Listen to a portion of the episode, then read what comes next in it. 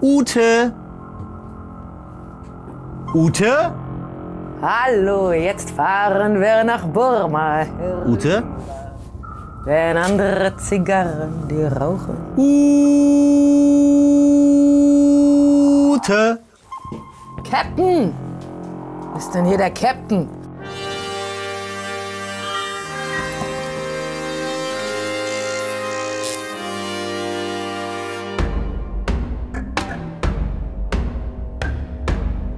Sie ist die einzige Person auf dieser Welt, die eine Showtreppe formvollendet hinunterschreiten kann. Sie ist Schauspielerin, Musical-Legende, Sängerin und gehört ja, zu den beeindruckendsten Frauen, die ich kenne.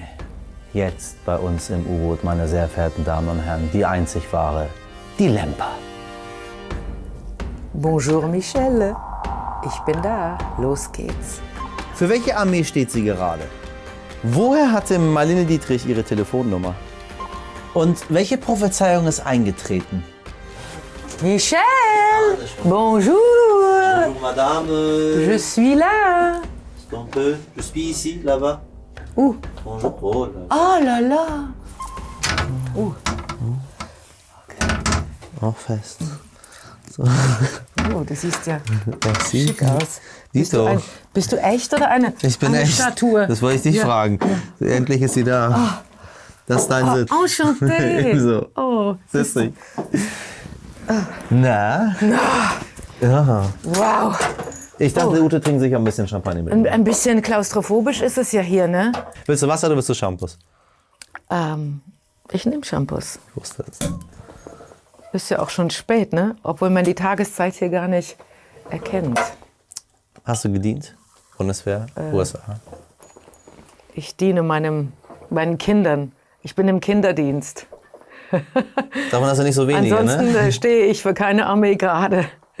Gelingt's?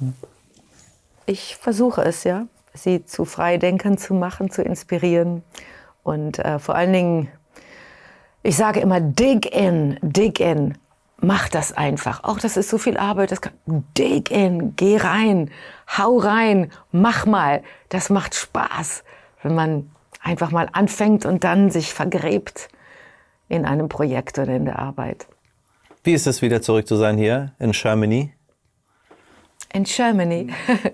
Ich bin immer in Deutschland. Bist du immer Ständig. Ich bin in diesem Sommer sechsmal hin und her geflogen. Magst du's?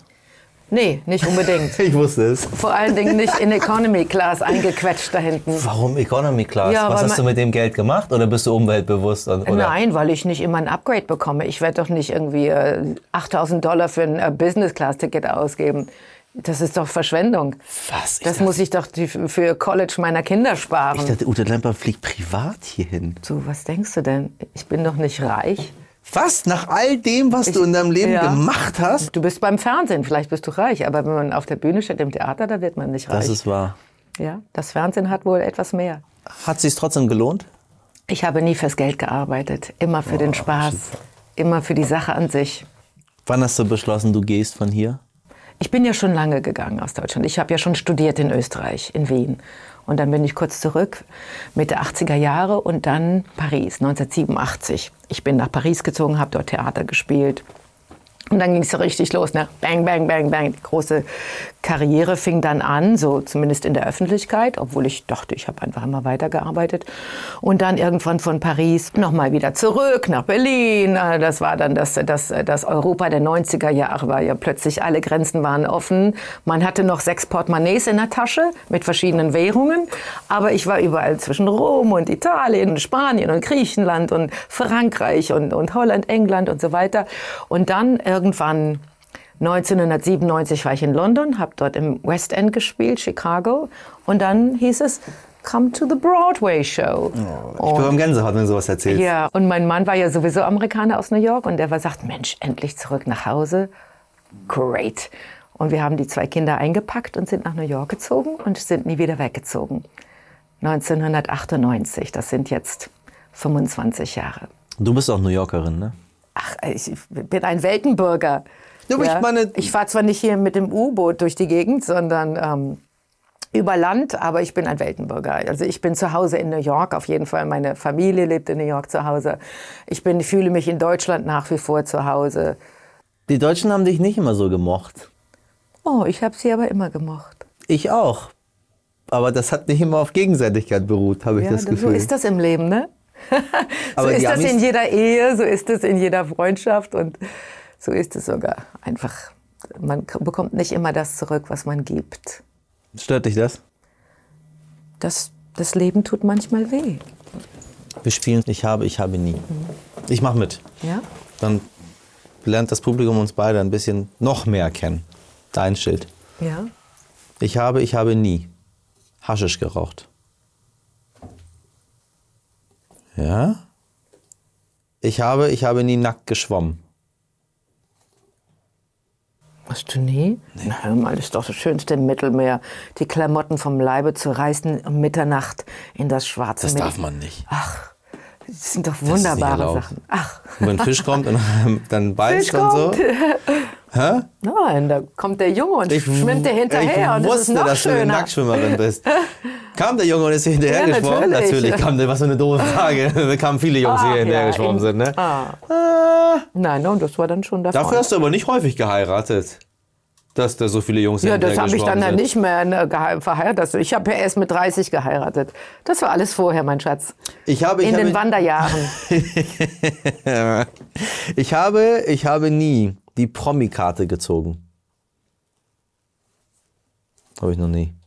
Weißt du, was die Promi-Karte ist? dass man mal reinkommt. Also ich habe sie nicht gezogen, aber sie wird für mich gezogen. Was, rufen deine Kinder da, da, sagen, nein, das, "Ah." nein, das heißt, äh, ach, ähm, komm irgendwo hin und dann kriegt man die erste Reihe oder Ah. man kriegt einen besonderen Sitz im Okay, aber du hast noch nie dann an- bei der Airline angerufen und sagen, Nein, hallo. Äh, also da, das mache ich sehr ungern. Also ich würde nicht Lemper, sagen, ich habe nie. Äh, ich würde sagen, hier und da habe ich es eventuell mal versucht. ähm, ich, habe, ich habe nie eine falsche Telefonnummer bekommen.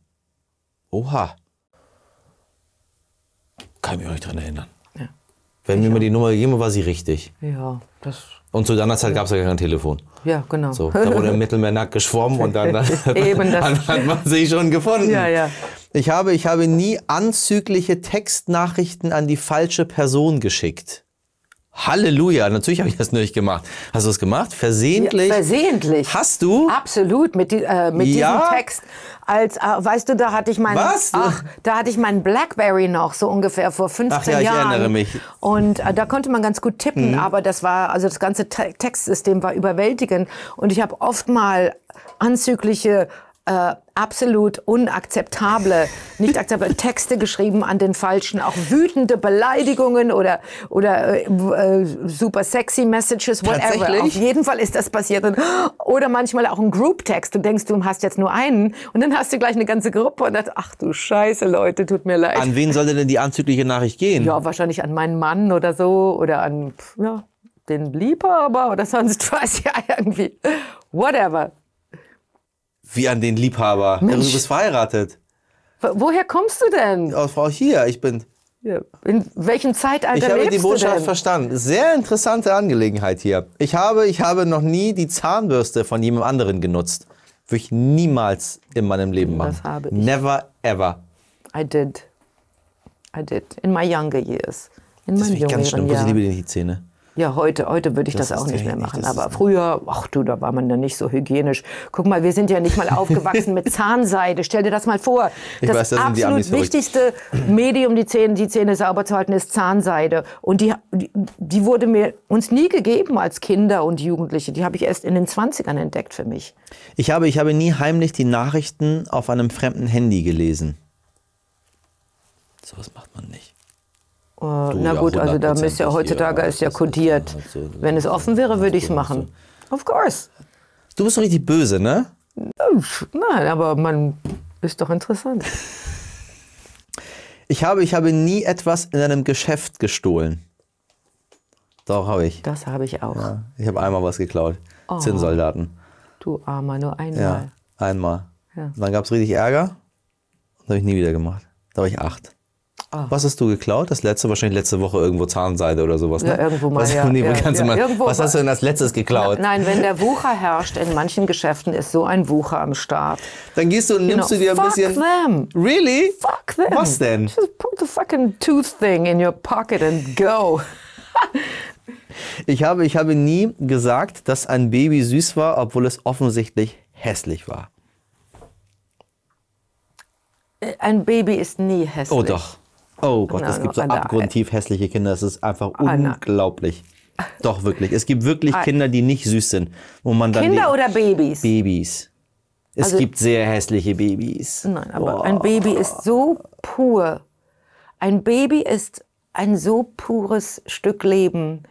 Ein so pures und Okay, du bist- du innerlich bist in einer- in einer liebes Stück Leben. Dimension. Ich würde das nie fertigbringen, ein ein Kind hässlich zu sehen. Nie. Süß, es ist die purste Form von Leben, auch unbeschattet von menschlicher Manipulation.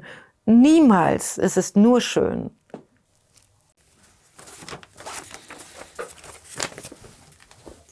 Was jetzt? Was hattest du selbst für eine Kindheit?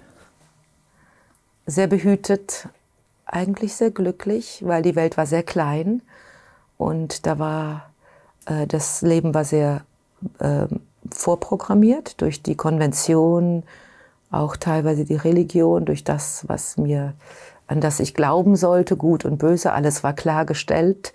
Und weil alles so klar war und vorgelebt war, musste dann die Teenage-Zeit das Loslösen umso stärker äh, daran rütteln. Ich habe einen unglaublichen Freiheitswillen gehabt und ähm, habe richtig draufgedrückt aufs Gaspedal zum Unwillen meiner Eltern. Hast du protestiert? Protestiert auch und ich habe ähm, in Rockbands gesungen, in Jazzbands. Ich hatte die Musik, Gott sei Dank. Also ich war jetzt kein Punk, der als null Bock gemacht hat, sondern ich hatte meine Ausfluchtswelten, die kreativ waren.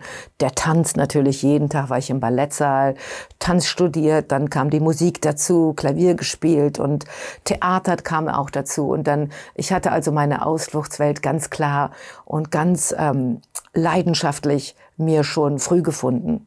Was hast du dieser ganzen, weil du hast Ariel ja gesungen, Hast du da auch zugehört? ob ich zugehört habe. Also, also ja, Ja. ich bin, Ja, äh, als, ich- Oh. als ich, äh, als ich gehört habe, Ute kommt, äh, bin ich äh, durchgedreht, Ich weil das ist ja ein mein, äh, mein ähm, Meerjungfrau-Kostüm Die- die- an. also ganz, ganz junge Generation heute äh, weiß ja von der alten Ariel in der Form nichts mehr, weil wir ja eine neue Ariel haben und plötzlich haben wir eine Debatte. neue Stimme, so, ja. Eine neue Stimme und auch sie sieht ja auch plötzlich anders aus und dann meckern ja viele Leute, das Ariel sieht ja gar nicht so aus und Ariel muss ja weiß sein. das muss jetzt endlich mal sein, ja, weil es nämlich jahrzehntelang nicht so war. Und es hat sich ja viel geändert ja in den letzten zwei, drei Jahren. Ähm, jedes Land hat natürlich Dreck am Stecken. Wir natürlich ganz viel, die Deutschen, Franzosen, wir, äh, überall ist Kolonisation und äh, ähm, Menschenschande äh, pa- passiert, äh, nicht nur in, in, in, im täglichen Leben, sondern auch äh, die Religion hat genauso viel Dreck am Stecken und äh, ist mit Blut befleckt. Und äh, ich denke, es, wir sind in den Zeiten, wo wir das einfach alles aufdecken müssen und das hat Konsequenzen. Und die kleine Meerjungfrau ist doch wunderschön. Das kleine Mädchen äh, äh, mit der dunklen Hautfarbe sieht doch wunderhübsch aus. Du lebst in den USA, du bist Amerikanerin, du hast Bin ich nicht, ihn. ja. Bist du nicht? Nein, ich bin nicht Amerikaner. Keine US-Staats. Nein, ich Wissen bin, die das, ich dass habe du da illegal lebst? ich habe eine Green Card. Ach, Seit was? Haben sie dich nie eingebürgert? Oh, das hätte Oder ich schon. wolltest du das nicht? Nein, das wollte ich nicht. Was? Ich hätte seit äh, über 20 Jahren eine, Ja, weiß, eine ja, Staatsbürgerschaft haben können. Wenn man zehn Jahre Green Card hat, kriegst du automatisch die amerikanische Staatsbürgerschaft. Ich hätte auch die doppelte Staatsbürgerschaft haben können, äh, deutsch, äh. Aber ich fühle mich nicht als Amerikanerin. Ich bin Europäerin, ich bin Deutsche, ich ähm, bin absolut verbunden mit meinem deutsch-europäischen Pass und äh, kann mich auch mit der amerikanischen Kultur nur wirklich ähm, kompro mit Kompromissen auseinandersetzen. Alles außerhalb von New York ist die richtig äh, amerikanische Kultur und ähm, dieses auch dieses bipolare politische System mit Democrats und Republicans, dieses Hasssystem, was da gepflegt wird, die Medien, das Fernsehen und ich fühle mich da nicht wohl. Ich bin also New Yorkerin, absolut volle, knall, super harte New Yorkerin als Deutsche. Wenn du Amerikanerin geworden wärst, hättest du wählen können. Du hättest, dich, du hättest mitmachen Ich können. hätte wählen können. Das ist das Einzige, was äh, mir fehlt, ja. Das kann man mit der Green Card nicht, aber das macht meine Tochter für mich. Sagst du ihr, was sie wählen soll? Ah, nein, die ist aufgewachsen mit einer unglaublichen Toleranz ja, im Herzen und im Kopf. Dieses Aufgeklärte und dieses, diese Empathie für Menschen und diese ganz bodenständige Toleranz ja, für eine multikulturelle Gesellschaft. Äh, das lernt man in so einer Großstadt. Und äh, da wählt sie, ich brauche hier nicht sagen, was sie wählen muss, sie, sie lehrt mich. Sie ist meine, meine Lehrerin. Ist es die Tochter, wo Liza Minnelli drauf aufgepasst hat, als sie ein Baby Nee, war? das war mein Sohn. Max. Das war der Sohn. Der, der Max lebt, lebt an der Westküste in Santa Barbara und der lebt sein Leben da mit seiner ähm, Freundin. Und ähm, ja, ich hoffe natürlich, dass er nach New York zurückkommt. Spätestens, wenn ich Oma werde und ich dann auf sein Kind aufpassen muss. Oh nein, z- zwängst du, Here, M- Mom, drängst, take care. drängst du die Kinder dazu, dass du Oma werden äh, möchtest? überhaupt nicht. Ist das so eine Sehnsucht? Nein, aber es ist hoffentlich, eventuell wird das kommen. Aber ja. du sagst immer, Na hoffentlich, ich dann hab guckst ja du weg, dann lächelst du dabei. Also Ja, schon, na, na, äh, weißt du, ich habe ja noch einen kleinen zu Hause. Mein Kleinster ist ja erst zwölf. Und das heißt also, eigentlich brauche ich ein bisschen Pause, ja, mit, äh, mit Kinderarbeit. Und er sagt, so, take some time, take some time, ja. Ich möchte äh, erstmal noch mal so zehn Jahre haben, wo ich völlig frei bin, überhaupt keine Kinder im Hause und einfach nur noch mal wildes, äh, wilde Jugend erlebe, dritten Frühling sozusagen. Ähm, und dann, dann werde ich meine, meinen Oma-Pflichten nachkommen. wenn man ähm, spät Mutter wird, also was heißt, das nicht zum ersten Mal. Ich meine, äh, De Niro ist jetzt mit gefühlt 150 nochmal Vater geworden. Ja. Pacino ist mit Ja. 160 nochmal Ja, Vater den geworden. Aber wenn es eine. Frau macht, ist es so, Ja. oh, so, why? so? Weiß ich nicht, frage ich dich. Unmöglich, ne? Was sagst du denn zu den Die, Leuten? die Männer dürfen, das ist nach wie vor eine, eine Klischeegesellschaft, ne? Weil der Vater hat genauso die Elternpflichten wie die Mutter. Und sobald das, äh, das Kind natürlich biologisch ist, natürlich ein Problem für Frauen. Also da muss man schon aufpassen. Man muss viele Teste machen, um, um sicher zu gehen, dass das Kind gesund ist. Und das geht ja alles. Die Medizin ist ja unglaublich, die Forschung. Man kann genau sehen, was da genetisch los ist, wenn das noch klitzeklein ist. Und dann kannst du ruhig und locker die Schwangerschaft erleben. Kurze Fragen, kurze Antworten, Frau Lemp. Oh, bin ich jetzt hier auf dem. Ziele verfolgen oder sich verlieren? Ich lehne beides ab. Und zwar, was macht man dann weil, dann? Weil ich äh, äh, weder Ziele verfolge, mein Weg ist das Ziel. Ich lebe nicht auf irgendetwas hin in der Zukunft, sondern äh, ich, ich, ich lebe jeden Tag mit einer gewissen Gesinnung und diese Erfüllung möchte ich heute empfinden und nicht erst in ein paar Jahren. Und sich verlieren ist auch nicht gut. Es ist gut, sich teilweise zu verlieren, aber nie vollkommen sich verlieren. Schöne Antwort. Naturheilkunde oder Antibiotikum? Antibiotikum. Ah, Ja. nix mit, mit äh, Globuli Ja. und Ja, also- wir gucken mal, dass es funktioniert. Glaub fest Na, dran, du wirst gesund. Ja, also das Wunder von Penicillin hat ja die Tausende, Millionen von Menschen gerettet und das würde ich jetzt nicht unbedingt ablehnen, aber zusätzlich, um die Gesundheit zu pflegen, würde ich Naturmedizin auch wählen. Aber wenn es ein großes Problem ist, dann brauchst du das Antibiotikum. Warst du schon mal bei der Wahrsagerin? Ja, Und was hat sie vorausgesagt? Die Wahrheit? ja. Wirklich? Ja. Was hat sie gesagt? Wann, wann warst du da? Ich war ein einziges Mal da, 1989, in Paris. Und ich drehte gerade den Film Marie Antoinette und war sehr unglücklich, hatte Liebeskummer und äh, dachte eigentlich, oh, meine, meine Freundin, die Maskenbildnerin, sagte, komm mal mit. Einfach aus Lust an, an der Sache dachte ich, okay, ich bin neugierig, mal sehen, was sie so erzählt. Und sie erzählte mir damals, Jetzt bin ich gespannt. Sie legte die Karten und schaute meine Handflächen an und sagte, erstmal machen Sie sich keine Sorge um diese Liebe. Diese, das müssen Sie vergessen. Das ist nichts, nichts Gutes für Sie. Und Sie werden, haben eine lange Zukunft. Sie werden einen Mann kennenlernen mit langen braunen Locken bis hinten zum Po. Er ist Amerikaner und Sie werden mit ihm nach Amerika ziehen. Dort werden Sie noch weitere Ehemänner haben, viele Kinder, ihr Leben wird weitergehen, sie sind in Amerika, sie werden eine lange Karriere haben und äh, ihr Leben wird drüben in Amerika sein. Das ist mir erst viel später wieder aufgefallen, dass alles, was sie gesagt hat, eigentlich eingetreten ist. Und ich habe nicht darauf hingelebt, ich habe das überhaupt nicht zum, äh, zum Lebensmotto gemacht. Und ich Wow. bin überhaupt nicht abergläubisch, aber das wurde Realität. Das ist schon magisch gewesen. Soll sie recht behalten. Wie hat dich die Pandemie verändert? Ich habe mir immer mal gewünscht, ein Jahr völlig anzuhalten. Aufzuhören, gar nicht äh, den Druck der Bühne, Reisen, Tourneen, sondern einfach mal alles abstellen. Und da war diese Klausel in jedem Vertrag drin, den ich seit äh, Jahrzehnten habe. Wenn eine Naturkatastrophe eintritt, dann wird der Vertrag nicht ausbezahlt und so weiter. Äh, Weißt du, immer diese kleine Klausel, die am Schluss da ist. Und diese Naturkatastrophe äh, ist natürlich nie eingetreten und dann kam plötzlich die Pandemie.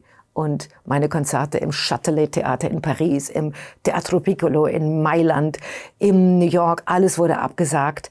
Ich nahm den Flieger von Brüssel nach New York und war zu Hause für 16 Monate mit meinen Kindern. Und wir haben uns aufs Landhaus zurückgezogen. Alle vier? Sechs, wir sind ja sechs. Also man jetzt vier Kinder? Vier Kinder und mein Mann und ich. Und wir haben uns zurückgezogen in die Natur.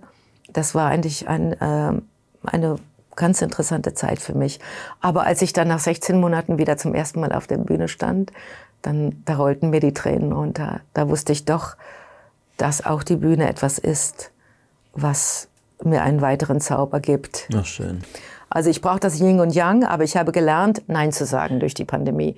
Weniger zu tun, das Essentielle zu tun und äh, dieses, äh, diese, diesen Druck und dieses äh, Rumrennen äh, wesentlich äh, bedachter zu machen. Welchen Vornamen hättest du gerne gehabt, wenn du ihn hättest aussuchen können? Ach, als ich jung war, fand ich meinen Vornamen nicht gut. Ute. Der, der war so kurz und komisch, ja. Fand ihn überhaupt nicht gut, ja. Und dann, als ich ins Ausland gezogen bin, sagten die Franzosen Ut oder Ute. Die Amerikaner sagten Judy oder Ute. Und plötzlich war der Name exotisch im Ausland. Gar nicht so normal und deutsch, wie er mir vorkam. Trump oder AfD? Das ist weder noch, ja. Also da würde ich mich beidem verweigern. Was hättest du in deinem Man Leben... kann ja nicht die Pest mit der Cholera vergleichen. Kann man. Ich hätte äh, Trump genommen. Aber der Trump ist auch ein ganz gefährlicher Mann. Er könnte wesentlich weltgeschichtlich gefährlicher sein als die AfD. Okay, ein bisschen einfacher. Madonna oder Alice Schwarzer? Alice Schwarzer. Na hör mal, Madonna ist doch eine Karikatur. Sie ist ja also, Sagen wir Madonna in den ja auch da Ende nicht. der... Auch Ende Na- der nein, 80er? Nein, Madonna war Anfang für mich immer 80er. ein äh, Symbol für Sexismus, obwohl sie sich eventuell äh, denkt, dass sie für Emanzipation und Befreiung und so weiter, Sexualität gekämpft hat. Also ich halte sie für relativ untalentiert und das ist für ein, eine sehr klare für einen Aussage. Comicstrip und äh, ehrlich gesagt, was sie jetzt getan hat im, im, im Alter mit sich selbst, das sollte kein Vorbild mehr sein, ja. Sie, sie rennt einer Jugend hinterher. Sie hätte uns vorleben müssen, wie man, äh, wie man elegant und würdevoll altert. Und zwar genauso mit der, in der Schönheit des Alterns. Wofür Ja. gibst du zu viel Geld aus? Ich bin sehr sparsam. Ist es so? Ja, ja, ich bin sehr sparsam und sehr einfach. Ich bin überhaupt kein materialistischer Mensch. Mit wem hast du zuletzt gestritten? Wahrscheinlich mit meinem Mann. Wahrscheinlich oder ja? Ja, ansonsten streite ich mich nicht. Du streitest dich auch nicht. Bist ja total, also Mit- du bist mit- ja super nett einfach Ja. nur. Nein, nein, Gibst ich kein Geld aus, hast keine Laster, äh, Doch, machst Laster, keine äh, Schönheitsoperation, ja. fliegst Economy Class, Ja, nein, kannst nicht, super äh, gut nicht singen, spielst, spielst, du spielst drei Sprachen. Also, wo warst Ja, du? ich bin eine, schon ein netter Mensch, aber ich bin auch ein Einzelgänger. Ist so? Ja, also ich, äh, ich denke, ich bin sehr gerne alleine und äh, ich gehe ungern auf Partys und Smalltalk mag ich überhaupt nicht. Wann bist du einsam? Selten bin ich einsam. Ich kann sehr gut umgehen mit dem Alleinsein. Ähm, aber ich bin auf Tour ei- einsam, weil dann, dann vermisse ich die Familie. Ich bin auf Tour einsam, ganz klar, weil ich nach Hause, weil ich Heimweh habe. Im Hotel, im Backstage? Heimweh nach zu Hause. Am schlimmsten ganz am Anfang, im Jetlag. Ich kann nicht einschlafen, weil ich auf amerikanischer Zeit bin. Versuche hier mal eine kurze Netflix-Geschichte mir anzutun, die dann auch mein, wieder meinen meinen Kopf verrückt macht. Und äh, dann, ähm, Aber hast du einen völlig falschen Job ausgesucht. Weil du bist, ja, du bist ja die ganze Zeit unterwegs. ja, na, nicht die ganze Aber Zeit. viel. Also ja, ich meine, das ist viel. eine Leidenschaft auch noch. Also du, es ist nicht nur deine Profession, es ist nicht das, was du sehr, sehr gut kannst, Ja, sondern ja, es ist ja auch eine Sache, die du auch sehr gerne machst. Ich liebe meinen Beruf, aber er hat, führt mit sich, dass ich viel reise. Und ich bin sehr dankbar, dass ich überhaupt überall ein Publikum habe. Das ist doch ein wahnsinniges Geschenk, ja. und äh, reise deshalb auch gerne, auch in die ganz viel verschiedenen Länder, in die verschiedenen Kulturen und habe auch wirklich ein, ein Network von Freunden überall. Aber ich vermisse zu Hause sehr. Gibt es denn so eine Sache, wo du sagst, da warte ich jetzt noch drauf? Ähm, ja, also es gibt immer Neues, neue Projekte, die plötzlich, es ist ja immer so bei mir, es ist ein Funken von Inspiration, ein Gedanke, der kommt, äh, mein Marlene Dietrich-Abend zum Beispiel, das war eine Sache, die das inspiriert hat. Ich habe ein Drehbuch gelesen, habe mir gedacht, warum müssen die die Frau immer so stilisieren, äh, als ob sie irgendwie nur ein Gemälde wäre und kein Mensch. Und dann habe ich mich zurückerinnert an 1987, als ich drei Stunden mit ihr am Telefon gesprochen habe in Paris, mit der 87-jährigen Marlene Dietrich. Ich war damals 24. Und diese drei Stunden am Telefon, äh, die sind dann, die waren so, die sind so vergraben gewesen in meinem in meinem Gedächtnis und in meinem äh, Gedankentum, dass ich danach mal richtig reingegraben bin an diesen, in diese Erinnerungen und das Essentielle an Mensch, was ich damals am Telefon erlebt habe, dann zu einer Bühnenshow kreiert habe. Also erstmal, woher hatte sie eine Nummer? Ja, Sie hat mich gefunden in einem Hotel. Ich hatte ihr einen Brief geschrieben. Ich war ja schon Schauspielerin und die als Fangirl quasi Nein, oder einfach so. Äh, ich war ja schon. Ich hatte den französischen Theaterpreis bekommen, den Molière, und überall stand in der Pariser Presse La Nouvelle Marlène, die neue Marlene. Ich sagte, Mensch, Leute, ich bin doch noch ganz jung. Äh, wie könnt ihr mich mit dieser unglaublichen Legende vergleichen, mit dieser Frau der Zukunft, diese mutige Frau, diese unfassbare Frau? Das gebührt ihr doch nicht, sie mit einer Anfängerin zu, oder, zu vergleichen oder umgedreht. Und ich habe ihr einen Brief geschrieben, Marlene Dietrich, Avenue Montaigne. Ich wusste, der Postbote würde sie schon finden.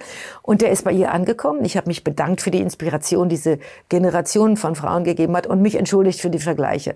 Einen Monat später findet sie mich. Sie hat ja ihre Kanäle gehabt, obwohl sie ja wie ein Eremit gelebt hat. Sie ist nicht rausgegangen aus ihrem Zimmer für fast 15 Jahre war sie in ihrem, in ihrer Wohnung verbarrikadiert nicht auf die Straße gegangen, um einfach den Menschen nicht ihr, ihr Alter zu zeigen, ja. Und sie hat mich gefunden in einem Hotel, hat mich angerufen, hat mir auch, ich habe ihre Nummer gehabt hat, und wir haben geplaudert drei Stunden lang und sie wollte mit mir Deutsch reden. Sie wollte reden, sie sagt, ich will doch mit Ihnen reden in Deutsch. Ich liebe doch diese Sprache und äh, ich möchte, sie hat also mich gesucht als junge Deutsche. Ich habe ihre Melancholie mitbekommen, ihre Traurigkeit ihre Verzweiflung, dass sie nicht in ihre Heimat zurückkehren durfte. Sie wurde ja als Vaterlandsverräterin beschimpft, jahrzehntelang, da sie für die Armees im Krieg gekämpft hat gegen Nazi-Deutschland. Und dieses äh, hing ihr an, diese Beleidigung hing ihr an bis zu ihrem Tod. Und da war eine große, düstere Wolke an Traurigkeit in diesem Telefongespräch. Und das habe ich richtig in mir aufgenommen, habe es damals noch nicht wirklich verstanden als 24-Jährige. Wow. Ich habe überhaupt gar keine Empfindung zu Marlene Dietrich. Ich weiß überhaupt nicht, wer dieser Mensch ist, was ja, dieser Mensch gemacht hat, was die, weil ich nicht hier groß geworden bin. Ich wusste damals nicht mal genau, was da passiert ist. Guck mal, das war etwas, was eigentlich sehr in Deutschland äh, versteckt war, ja.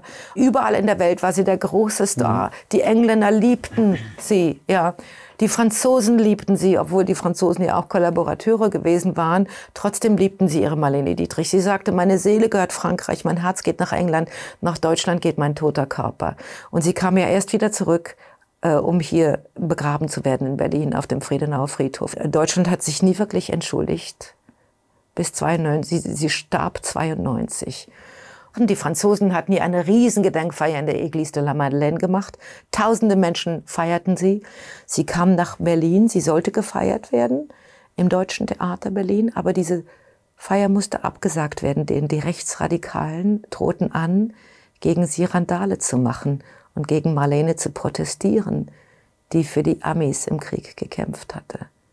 So war das noch 1992 gewesen.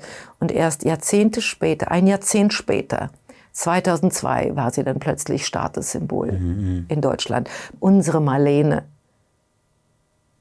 Du hast man, einen ganz anderen Menschen am Telefon Die man ne? jahrzehntelang nicht geduldet hat in diesem Land und beschimpft hat, in den 60er und 70er Jahren beschimpft hat. Das ist eine ganz komplizierte Geschichte, die äh, erzählt werden sollte. Du bist ein, ein, ein so wundervoller Gast. Ah. Du machst so wundervolle Dinge und ich freue mich, ah. ähm, dich jetzt demnächst ja. live zu sehen. Ja, dann komm doch mal. Schenkst du mir auch noch was Natürlich, ein? ich dachte, du hast Oder noch hältst ein du die bisschen. Flasche für dich? was, was bescherst du mir denn hier an Drink? Ist das ein Prosecco oder ein Champagner? Das ist ein Pinot Noir, Brut oh, Blanc de j'adore Noir. Ich habe Oh, keinen okay. Schrott besorgt.